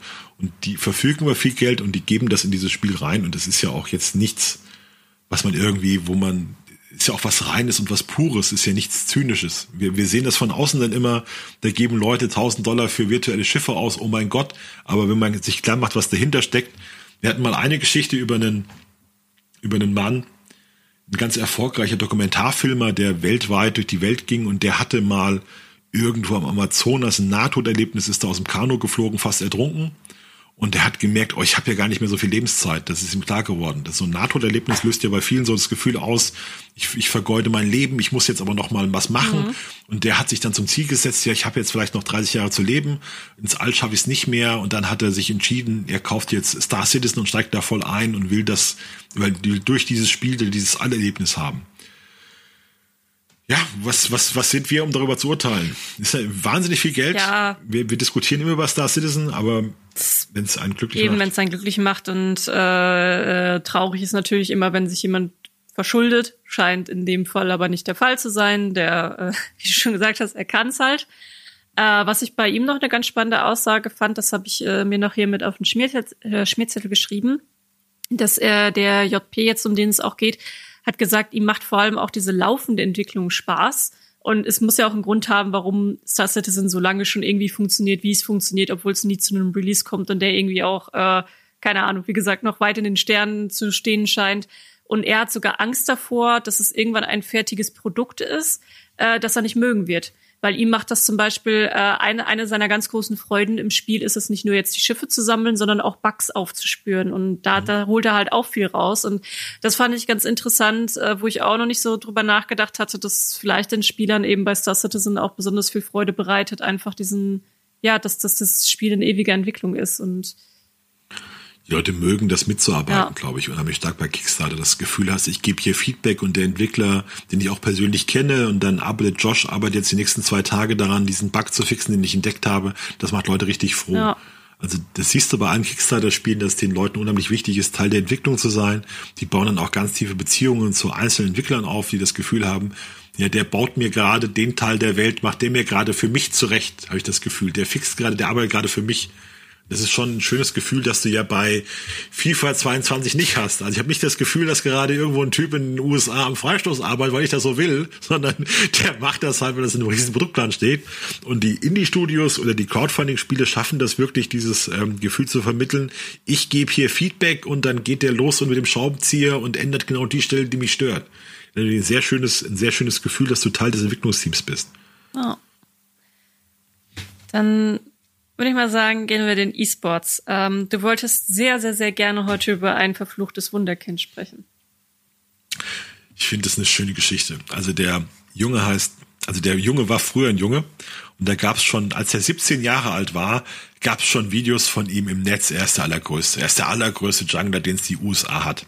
Ist ein Spieler, der heißt da doch, der war mit 17 schon im Nachwuchsteam von Team Liquid, das damals eines der besten Teams in LoL war. Und der hat von sich reden gemacht, weil man immer dachte, das wird so der nächste Messi des LOLs, also der nächste ganz große Superstar, weil der so eine aggressive Spielweise hatte, der ging immer rein, wo es weh tut, der nicht, nicht zurückgezogen, voll rein mit dem Jungler und der kursierten also wirklich schon sehr früh Videos, dass der das Zeug hat zum Superstar. Ähm, dann fing das aber an, dass der keine 17 mehr wurde, sondern 18, 19. Und mit 19 musst du eigentlich, wenn du LOL-Profi bist, musst du eigentlich mit 19 eine Karriere starten. Und das hat bei ihm gehapert. Und irgendwie war das Gerücht im Raum, der bringt's nicht so. der, der ist zwar ein guter Solospieler und der ist zwar, war ganz gut als Nachwuchsspieler, aber der hat eine miese Einstellung und kein Team, ähm, kein Team will dem eine Chance geben, weil der so eine üble Einstellung hat. Und der sieht aber aus wie ein Buchhalter, also sieht total freundlich nett aus, man kann sich das gar nicht vorstellen. Ganz netter Typ. Auf jeden Fall war es dann 2019, er war 21 Jahre alt, war Free Agent und auf Reddit hat man diskutiert, oder die Fans der Lotzios haben diskutiert, mein Team muss jetzt diesen Jungler holen. muss ja wissen, die USA hat furchtbar viel Geld in LoL, aber haben ganz wenig gute Spieler. Und jeder war der Ansicht, dass dieses Wundertalent, dieses Wunderkind, der muss doch nur mal bei uns landen und unser Superstar-Führungsspieler Pierksen kriegt den schon in den Griff. Ja, wir haben ja diese, wir haben ja das tolle Team und wir haben ein super Coaching und der ist halt schwierig, aber wenn der bei uns spielt, dann wird der schon Superstar. Und tatsächlich hat ihn TSM geholt, das beste Team in LoL, das größte Team in LoL, Team Solo mit. Die haben den als Jungler geholt. Die hatten äh, Bjergsen als, als Midlaner. Und das war nicht der, dieser super erfahrene Schwede. Und man dachte, bei TSM bekommt er jetzt seine Chance und glänzt da. Und Spoiler, nein, hat er nicht, sondern es war in äh, lahmes Halbjahr für, für, für, für TSM und für da doch. Hat also nicht funktioniert, die haben nur 9-9 gespielt. Und dann war es besonders schlimm muss wissen, äh, bei TSM kam der Star ADC Double Lift zurück. Das ist sowas wie der LOL-Star der letzten zehn Jahre in den USA, der die ganze Liga geprägt hat. So ein, ein wahnsinnig auch ein sehr cooler, das heißt cool, also ist halt einfach in, in wie soll man das sagen, ist halt unglaublich ein Schwätzer. Also er ist halt, er Schwätzer auch nicht, aber er ist halt so aggressiv. Also der sagt immer so, er ist der Geilste und der Rest soll sich mal verpissen und so. Und da geht's immer, ja, alle sind scheiße außer mir. Das ist so ein bisschen Double Lift. Ja. Alle, alle sind Trash, sagt er immer. Everything is trash but me. Der ist so ganz bekannt. Und Double Lift hatte was mit der Manager, oder hat was mit der Managerin von TSM, der Teamchefin dort. Die haben zusammengelebt. Und Double Lift sitzt da im Stream und labert. Und im Hintergrund hörst du die, die Managerin sagen, es ist nicht meine Schuld, dass keiner, dass kein Team mehr da doch will. Also, das ging damals über den Live raus. Also die wollten den wieder abgeben, den da doch, aber kein Team wollte ihn. Das war ganz furchtbar. Gab es auch einen Skandal. Auf jeden Fall, irgendwann bekam dann da doch sein neues Team. Das war das Team Dignitas, ein Team so aus dem Mittelfeld von LOL. Und dann hatte er aber, hat er jetzt da auch ganz gut gespielt über anderthalb Jahre. Und jetzt ist er aus diesem Team auch rausgeflogen mit der Aussage des Managements, wir verstehen, dass Spieler frustriert sind, ich bin auch manchmal frustriert, aber was da doch da getan hat, äh, führt dazu, dass wir nicht mehr mit ihm zusammenarbeiten können. Was er genau getan hat, weiß man nicht, aber alles spricht dafür, dass irgendein Teamfight scheiße lief und er danach einen Mitspieler geflamed hat und hat ihn zur Sau gemacht oder irgendwas. Es muss also mal wieder das Temperament durchgegangen sein, muss gesagt haben, hier, seid alle mies, nur ich bin geil oder irgendwie sowas muss da gelaufen sein. Und er wurde also jetzt gefeuert. Und weil man schon vorher wusste, dass offenbar wirklich kein Team ihn haben will, aus diesem Dialog, aus diesem verräterischen Satz der, der Managerin von TSM, sieht es einfach nicht gut aus für seine Karriere. Er ist jetzt auch 23, er hat es eigentlich nie irgendwo gebacken bekommen, obwohl er ein unglaubliches Talent ist. Und die neueste Nachricht war jetzt nach dem Motto, dass er geschrieben hat, äh, wie ihr, wie ihr sicher gehört habt, suche ich einen neuen Job. das finde ich auch eine schöne Formulierung. Äh, und ich bin bereit, in jede Region zu wechseln. Also nach dem Motto, er könnte sich auch vorstellen, in, in Australien zu spielen oder vielleicht, also ich kann mir nicht vorstellen, dass einer in Europa ihn jetzt unbedingt haben will. Ja. Ähm, ist halt für mich ein Beispiel dafür, auch ein, auch ein neuer Trend in LOL. Das ähm, ist professioneller wird und das einfach nur Talent zu haben und der Beste zu sein und wirklich spielen zu können mit Maus und Tastatur nicht ausreicht, um wirklich eine solide Profikarriere zu haben, sondern du musst dich dann eben auch in ein Team einfügen, du musst zu anderen sagen, auch wenn sie scheiße spielen, ja komm, ja du machst das, du packst das und wir sind ein Team und das wird jetzt erwartet. Du siehst das in LoL ganz stark, die haben jetzt in der Saison ähm, einige der besten Spieler, die sie in, die sie in den USA haben, auf die Bank gesetzt, weil es wohl zu Vorfällen kam, dass die Teammitglieder geflamed haben. Das ist äh, von der Botlaner von Cloud9 Sven und noch ein Toplaner von einem anderen Team, wurden von ihren Teams verbannt in die Nachwuchsliga, obwohl sie ganz klar die besten Spieler dieser Teams sind, weil es dann hieß, es gebe ähm, atmosphärische Probleme im Team.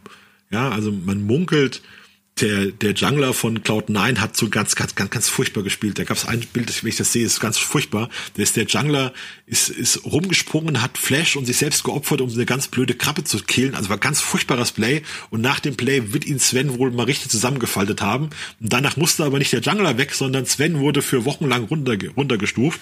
Und das scheint sich so durchzusetzen in LOL äh, dass die Teams jetzt darauf achten, dass die Stimmung besser wird ja. und dass die Einstellung stimmt und dass jemand wie, wie da doch, der unbestritten unglaublich viel Talent und Potenzial hat, aber es nicht, aber es nicht gebacken bekommt, nett und freundlich zu sein. Das ähm, ist tatsächlich was sehr, sehr, sehr Spannendes im E-Sports. Ähm, ich habe mir jetzt auch einmal notiert äh, mit dem Schmierzettel mechanisch stark, aber die Einstellung ist ein Problem. Und ähm, was man dazu wissen muss, wenn man sich da nicht ganz so gut auskennt, das ist auch im, ich sag mal, traditionellen Sport auch so. Der E-Sports finanziert sich zum Großteil nur durch Sponsoring. Das heißt, äh, jemand ist bereit, äh, jemand möchte gerne seine Marke irgendwo präsentiert haben im E-Sports, äh, kennt man ja auch aus Fußball, da sind dann die Banner, äh, wo dann, keine Ahnung, Automarken zum Beispiel werben oder es gibt Werbespots mit Fußballern, ähm, die äh, irgendein Produkt anpreisen in irgendeiner Form, also in, in dem Sinne auch Influencer-Marketing. Ähm, es ist halt schon älter als, also das, das gibt schon, bevor überhaupt der Begriff Influencer etabliert war äh, berühmte Persönlichkeiten zu nehmen äh, und äh, ein Produkt bewerben zu lassen. Und im E-Sports ist das eben genauso. Also da sind das dann oft auch ähm, Produkthersteller und Herstellerinnen, die ja irgendwo auch mit, mit, wo schon die richtige Zielgruppe, sag ich mal, im E-Sport sitzt. Sprich, Hardware findest du da oft, äh, Energy-Getränke findest du oft, äh, Coca-Cola findest du da oft. Und diese Sponsoren haben in der Regel auch ganz bestimmte Richtlinien, mit wen sie Partnerschaften eingehen möchten und nicht. Und ähm, ja, das Ding ist, du möchtest nicht unbedingt, dass für dich der dein dein Werbebotschafter jemand ist, der ähm, ja, sag ich mal, sich sich draußen einfach nicht benehmen kann. Und der ganz spannende Konflikt hier ist eben für die E-Sportler, die fangen in der Regel irgendwie schon mit 13, 14, 15 oder so fangen die an, ihr Spiel zu spielen. Ähm, egal ob jetzt, äh, ob, äh, ob jetzt Männlein, Weiblein oder irgendwo dazwischen. Ähm, das, das ist einfach normal und dann wachsen die da so oder eben wachsen eben nicht rein. Also sie spielen, spielen, spielen, äh, müssen unglaublich viel Zeit auch ins Training stecken, um überhaupt die Mechaniken zu haben, um oben mitschwimmen zu können. Und genau diese Soft Skills, die du halt eigentlich brauchst, um eben auch in der Öffentlichkeit äh, präsentabel zu sein, die fehlen denen oft. Also das ist dann auch was, was im Management vielleicht nicht gut genug bedacht wird oder dass sie irgendwie mit äh, 18, 17 oder so jemanden an die Seite gestellt bekommen und ihnen überhaupt erstmal erklären, was halt Öffentlichkeitsarbeit ist und ja, stell dir halt mal vor, du hättest ein, ein, Fußballspiel, wo ein Spieler auf einmal anfängt, den, den anderen hart so zu flamen, wie man es eben auch aus League of Legends kennt, noch am besten mit Krebs an, an Hals wünschen und dem Mutter und der Mutter die Tod wünschen und so. Was glaubst du, was das für ein Skandal wäre? Und genau das, was du gerade gesagt hast, das passiert halt allmählich, dass dann Umdenken stattfindet, weil den die sind halt auch eben auch auf diese Sponsoren und Werbegelder angewiesen. Und ich würde halt meine Marke auch nicht unbedingt von jemandem präsentieren lassen, der so eine Scheiße baut. Wir hatten, was du gerade beschreibst, hatten wir vor ein paar Tagen als News. Da war ein Fortnite-Team aus jungen Russen, waren so Teenager, die hatten, waren vorm Einzug ins Finale und sind disqualifiziert worden, weil einer der Typen hatte einem anderen auf Twitter geschrieben, genau so ein Post, also eure Mütter sind so und so und wir werden euch töten oder was. Und die sind dann disqualifiziert worden von Epic Games. Der Junge hat halt geschrieben, ähm, der ist in Behandlung und der hat Wutprobleme mit 15 Jahren und sein Leben ist schon verfuscht und er ist sofort gegangen, um sich aus seinen richtigen Problemen des Alltags zu entfliehen, aber sie holen ihn hier ein. Das ist tatsächlich schon, glaube ich, ein, ein ganz großes Thema und Problem, was da einige mit sich rumschleppen. Du merkst auch die Geschichten von E-Sportler, die sind zum Teil tragisch. Also du hörst dann ganz viel von Depressionen in der Jugend und für die, für manche ist dann E-Sport tatsächlich der Weg aus dieser Krise raus. Double Lift hat das erzählt, dass er in seiner Jugend immer gehänselt wurde, so als war, war der so der Nerd, den keiner mochte. Und dann ist der plötzlich, also Double Lift ist, ist wirklich ein Star, ein Rockstar. Also der hat Millionen Fans, hat will ich jetzt nicht sagen, eine wunderschöne Frau bekommen. Das ist halt auch so eine typische Geschichte, wo, wo, wo es halt schon so ist, ja. Wenn du, du siehst ja, was auch die E-Sportler für Frauen haben, für, für, für Personen um sich herum. Und wenn du in der Schule der Nerd warst, den jeder ausgelacht hat, und jetzt bist du aber 20, bist Multimillionär, bist Sportstar in irgendeiner Form und äh, Ja, also es sind Wahnsinnsgeschichten. Diese ganzen E-Sportler mit diesen sechs Geschichten haben ja auch immer die Sache, dass denen 15-Jährige schreiben, oh, du bist so toll.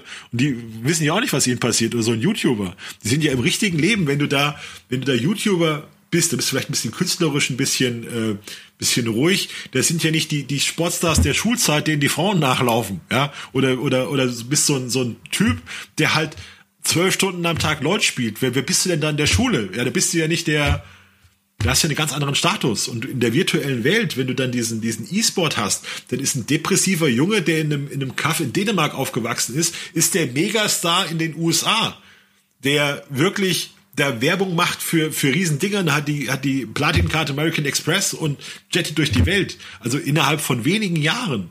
Das ist natürlich krass. Das ist halt der positive Geschichte, wenn die Leute sich wirklich gut entwickeln. Ja wie Pierksen, der eben da aus Schweden kam und der depressiv ist und der eine ganz schwere Jugend hatte und der jetzt nach allem, was man weiß, wirklich ein, ein Geschäftsmann auch ist und in, in völlig, völlig mitten im Leben steht und ganz solide ist, hat sich ja wahnsinnig gemacht zum Beispiel. Du hast aber auch Geschichten von Leuten, die diesen Wechsel nicht schaffen und die dann irgendwie ja, gibt's ja auch ganz schlimme Geschichten, dass dann ein koreanischer Overwatch-Profi in Paris hängen bleibt mit, mit 18, 19, kennt da keinen Menschen. Ja. Was, was soll der also da ich denke auch, ja? wenn, wenn der E-Sport sich dann langfristig professionalisieren will und auch im Mainstream ankommen will, dann ist es auch wichtig, dass sich Organisationen darauf konzentrieren, die entsprechend jungen Menschen auch abzuholen und ähm, ja, den genau da dann auch Unterstützung zu geben, weil das ist tatsächlich in der Tat so, dass dann äh, junge Menschen, die sich dann sehr stark äh, diesen, diesen, diesem Sport dann auch widmen und wirklich sehr viel zocken und so, die haben vielleicht dann auch Sozialschwächen. Das ist jetzt auch wieder ein bisschen viel ja, auch da, da, da muss man halt immer sagen, das ist jetzt die Grenze, wo wir dann auch keine Profis mehr sind. Das ist dann eben auch nur eine Einschätzung von uns, von den Beobachtungen. Aber ich kann mir eben vorstellen, dass es schon für den E-Sports gesund wäre, wenn man sich dann auch äh, mal auf der Ebene mit den Leuten befasst oder eben auch bei, wenn Depressionen vorhanden sind, auch da äh, entsprechende Unterstützung gibt. Ähm, ich weiß, da, da bin ich auch nicht tief genug drin, um zu wissen, wie sich die Organisationen da aufgestellt sind. Ich kann mir auch vorstellen, dass es das in der Form auch schon gibt. Aber ja, wäre definitiv gut zu ich will trainieren. Auch ne? keine, ich will auch keine Expertise genau. vortäuschen. Es ist aber tatsächlich, wir schreiben ja sehr viele solcher Geschichten und das sind genau diese Themen, die sich da wie ein roter Faden durchziehen und die auch, wo man auch sagen muss, dass ganz viele erfolgreiche E-Sportler erzählen dann, dass das Gaming ihr Ausweg war aus einer schweren Kindheit, aus einer ganz schwierigen Lage. Das ist also tatsächlich häufig so eine Geschichte, dass die in der Schulzeit oder im Elternhaus schon Schwierigkeiten hatten und dass dann sie sich wirklich einen Ausweg gesucht haben, weil ich sag mal, wenn du, im, wenn du in einem gesunden Elternhaus aufwächst, mit, mit Eltern, die auf dich achten, dann kannst du ja nicht 18 Stunden LOL am Tag spielen. Also, um es mal hart zu sagen. Wenn, man ja? kann wahrscheinlich schon. Also, wahrscheinlich also es schon. kommt ja auch ein bisschen auf, ja, weiß nicht, wenn du halt dann so, also, keine Ahnung, kriegst, wenn du alles wirklich vernünftig unter den Hut bekommst, oder vielleicht hat man auch einfach mal eine schwierige Phase oder so. Ich möchte jetzt natürlich total nicht von meiner Kindheit ablenken oder so. Oder 18, ich, will nur sagen, Stunden, dass es nee, schon. 18 Stunden wären es, glaube ich, bei uns auch nicht gewesen. Also, wir sind sicher keine Experten ja, für Depressionen, wollen wir auch nicht Nein. Vortäuschen. Ich will nur sagen, dass es tatsächlich, dass es Themen sind, die ja, sich durchziehen. Das sind einfach die Geschichten. Wenn auch Leute man, von sich selbst dann sagen, ich war depressiv oder so. Ist ja auch immer die Sache, ist das klinisch depressiert oder war man nur echt traurig? Das ist ja auch immer so eine Diskussion, die man hat. Dieses Selbstdiagnostizierte immer, aber es sind, ähm, ja, E-Sport ist auf jeden Fall, wir, wir merken, dass hier immer das alles noch im Wandel ist und dass du jetzt einen sehr starken Hang dazu hast, dass sich alles ein bisschen professionalisiert. Und jetzt am Beispiel von da doch sehen wir einfach das reines Talent, das er zweifellos hat, sich nicht mehr in Erfolg ummünzt, weil du da auch mit anderen Mitspielern spielen musst. Und wenn du denen sagst, du bist scheiße gesterben, wird sich das nicht so gut auf deren, auf deren Leistung im nächsten Spiel auswirken, sagen wir es mal so. Ja. Merkst halt, das ist dann tatsächlich, dass das wichtig ist, dass die als Team zusammenstehen, dass sie sich gegenseitig pushen, auch wenn sie mies spielen, dass man versucht, miteinander zu reden. Und wer halt mies ist, wird nach der Runde ausgetauscht, aber du kannst ihn halt nicht flamen, sondern du musst dann halt sagen, wir suchen halt wen anderes für deinen Job. Aber du, die, ist halt im Alltag auch so, wenn du halt wem sagst, du bist mies, wird er nicht unbedingt besser, sondern wird erstmal schlechter werden. Das bringt also nichts. Ja, an dieser Stelle, bevor wir zum nächsten Thema kommen, vielleicht einen ganz kleinen Hinweis. Ähm, wer, äh, vor, vor ein paar Tagen habe ich einen Podcast aufgenommen mit einem tatsächlichen E-Sports-Experten, der sich schon seit über 20 Jahren mit dem Thema beschäftigt und selber E-Sportler war. Wenn ihr dieses Interview hören möchtet. Da geht es nämlich vor allem um die Probleme im E-Sports und äh, was, was der E-Sports angehen muss, damit er tatsächlich im äh, Mainstream ankommt. Ich fand es ein super spannendes Interview mit äh, Timo Schöber. Das wird in den nächsten Wochen, das genaue Erscheinungsdatum kann ich an diesem Zeitpunkt noch nicht sagen, ähm, wird es kommen. Äh, das heißt, wenn ihr das nicht verpassen wollt, solltet ihr auf jeden Fall uns abonnieren. So, und jetzt zum nächsten Thema. New World. Haben wir schon länger nicht mehr drüber gesprochen, ähm, weil man ja auch sagen muss, wir warten jetzt im Prinzip alle nur noch auf ein Release. Äh, gibt halt, es gibt gibt jetzt eine geschlossene Alpha, vielleicht einmal, um euch ganz schnell abzuholen.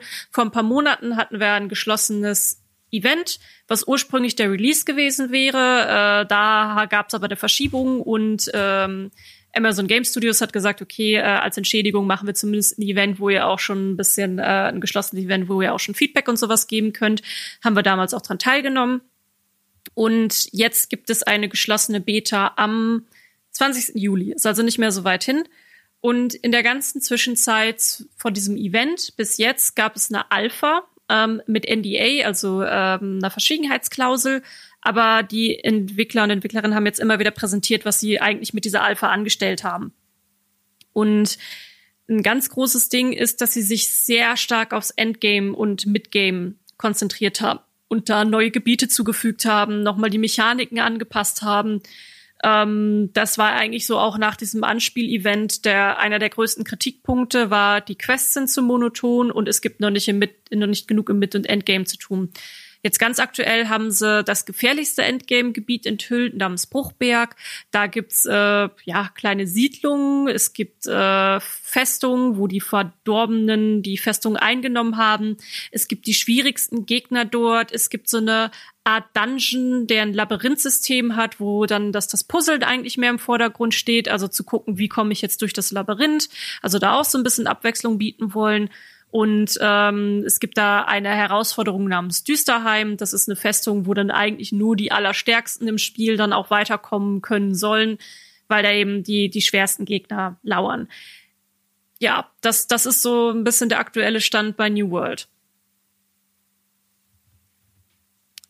Ja, muss man releasen. ja, das ist einfach so. Ist, ich habe es jetzt auch nur mal mit aufgenommen. Wir gucken ja immer morgens, wenn wir den, den News-Podcast aufnehmen, welche, welche Themen nehmen wir mit rein. Und äh, ich hatte letztens ein bisschen über den Podcast ähm, und unsere Themen bei mir auf Instagram geplauscht. Und da wurde ich halt gefragt, äh, wie es denn jetzt mit New World aussieht. Und dann dachte ich, ja gut, kann man vielleicht mal wieder ein Update geben. Aber ja, wir warten ja. einfach nur noch auf den Release im August, damit es endlich mal losgeht. ne? Muss man nochmal auf das Anfangsthema, was wir hatten mit Magic Legends zurückzukommen.